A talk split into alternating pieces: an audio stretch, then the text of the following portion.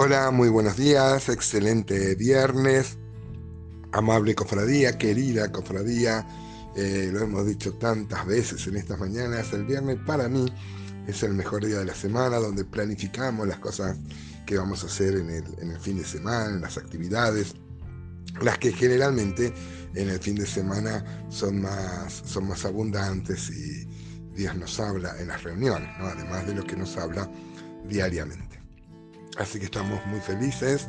Eh, vamos a continuar con el capítulo 3. Estamos viendo eh, profecías sobre el futuro, sobre la escatología bíblica.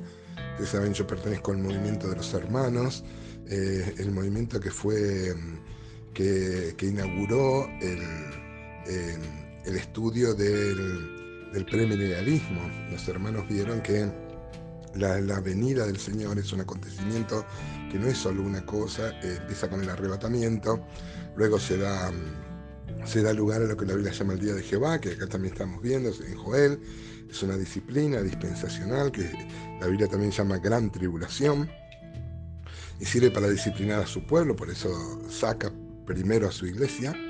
Hay una conversión nacional de los judíos, aparece un personaje muy importante, el anticristo, eh, que al final se va a revelar.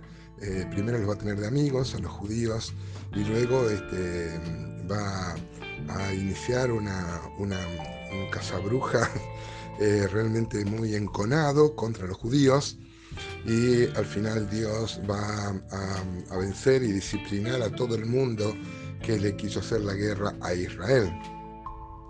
él va a venir con sus ángeles a pelear en la batalla del Armagedón y bueno, y esto eh, está revelado en muchos profetas, no solo en Joel. Es más, eh, Joel tiene una parte, como dice la Biblia, la suma de tu palabra es la verdad.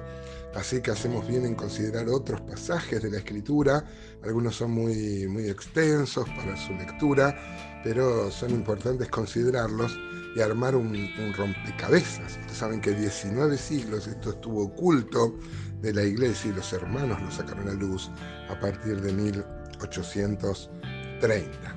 Es un futuro glorioso para la iglesia, hay una vindicación final de Israel y luego forman todos el reino de, Dios viviendo en la nueva Jerusalén que une a, Israel con la iglesia. Así lo entendemos, tenemos suficiente argumento para defender esto yo sé que hay muchos hermanos, inclusive de los que escuchan estos audios, que no comparten ese pensamiento y bueno, seguramente formará parte del, enriquecedor intercambio a lo que me tienen acostumbrados. Así que vamos a leer por lo menos 9, 10, 11 y 12 de Joel 3. Dice Joel 3, proclamad esto entre las naciones, proclamad guerra, despertad a los valientes, acérquense, vengan todos los hombres de guerra.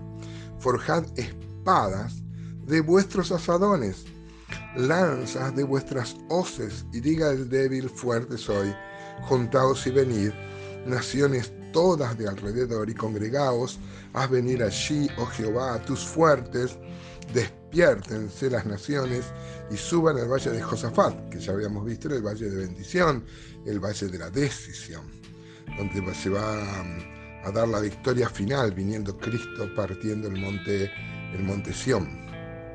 Ya lo hemos visto en los días anteriores esto. Eh, dice entonces, eh, suban al valle de Josafat, porque allí me sentaré para juzgar a todas las naciones de alrededor. ¿no? Esto es lo que eh, Dios dice. Hay una exhortación a que las herramientas como los asadones y las, y las, y las hoces que, las armas se transformen, que las, perdón, que las, que las herramientas de trabajo agrícola sean transformadas en espadas, porque viene la gran batalla. El mundo entero se va a poner contra, contra Israel.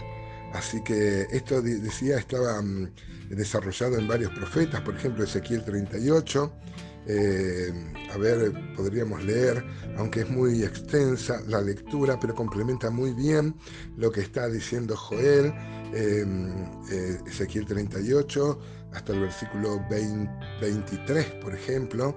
Este, usaríamos mucho tiempo en leerlo ahora, pero recomiendo su lectura porque complementa muy bien esto que está diciendo Joel. También Zacarías 12.2, por ejemplo Dice, y aquí yo pongo a Jerusalén por copa que hará temblar a todos los pueblos de alrededor contra Judá y en el sitio contra Jerusalén. Y en aquel día yo pondré a Jerusalén por piedra pesada a todos los pueblos, todos los que se la cargaren serán despedazados bien que todas las naciones de la tierra se juntarán contra ella. En aquel día, dice Jehová, heriré con pánico a todo caballo, con locura al jinete, mas sobre la casa de Judá abriré mis ojos, y a todo caballo de los pueblos heriré con ceguera. Y los capitanes de Judá dirán en su corazón, tienen fuerza los habitantes de Jerusalén. Bueno, apasionante, podríamos leer hasta el versículo 9, eh, como Dios profetiza a través de Zacarías en esta oportunidad también un día donde todos van a hacer guerra contra Israel, pero al final Israel se va a defender tomado de la mano de Dios como lo hizo siempre. También, por ejemplo, Zacarías 14.2 dice, porque yo reuniré a todas las naciones para combatir contra Jerusalén, y la ciudad será tomada y serán saqueadas las casas y violadas las mujeres, y la mitad de la ciudad irá a cautiverio, mas el resto del pueblo no será cortado de la ciudad.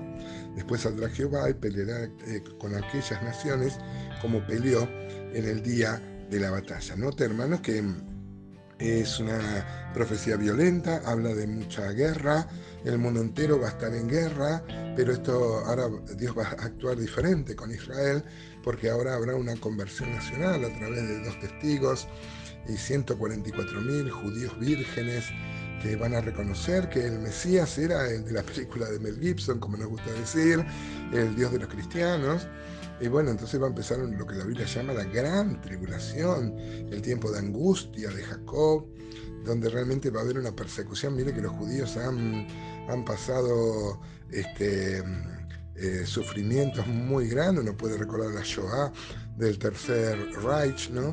En los campos de concentración. Sin embargo, la Biblia dice que esta tribulación es cual nunca la hubo ni la va a haber.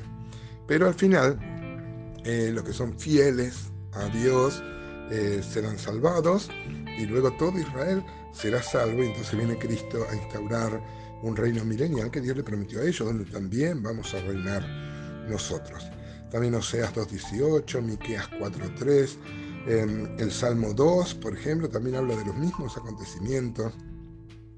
Eh, eh, sería apasionante verlos, pero hoy no tenemos este tiempo. Hermanos, lo que podemos ver que un profeta suplementa a otro, porque todos ellos profetizaban solo en parte, es como un prisma, ¿no? Cada profeta tenía una parte.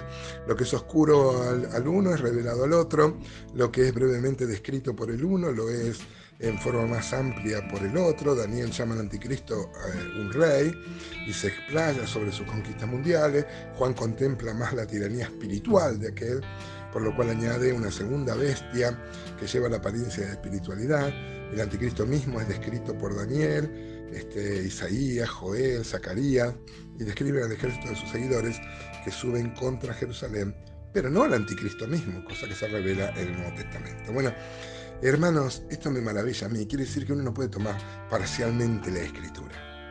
Hay muchos errores muchas veces en la interpretación teológica de la palabra de, Dios porque se toma un texto sin un contexto y no se arma el rompecabezas. Dios dijo que, este, Pablo le dice a Timoteo que eh, el obrero aprobado es aquel que corta bien la palabra de verdad, ¿no? Interpreta qué cosa es para Israel, qué cosa es para la iglesia. Y bueno, nos maravilla que Dios nos cuente esto, hermano, donde también nosotros tenemos un futuro de gloria.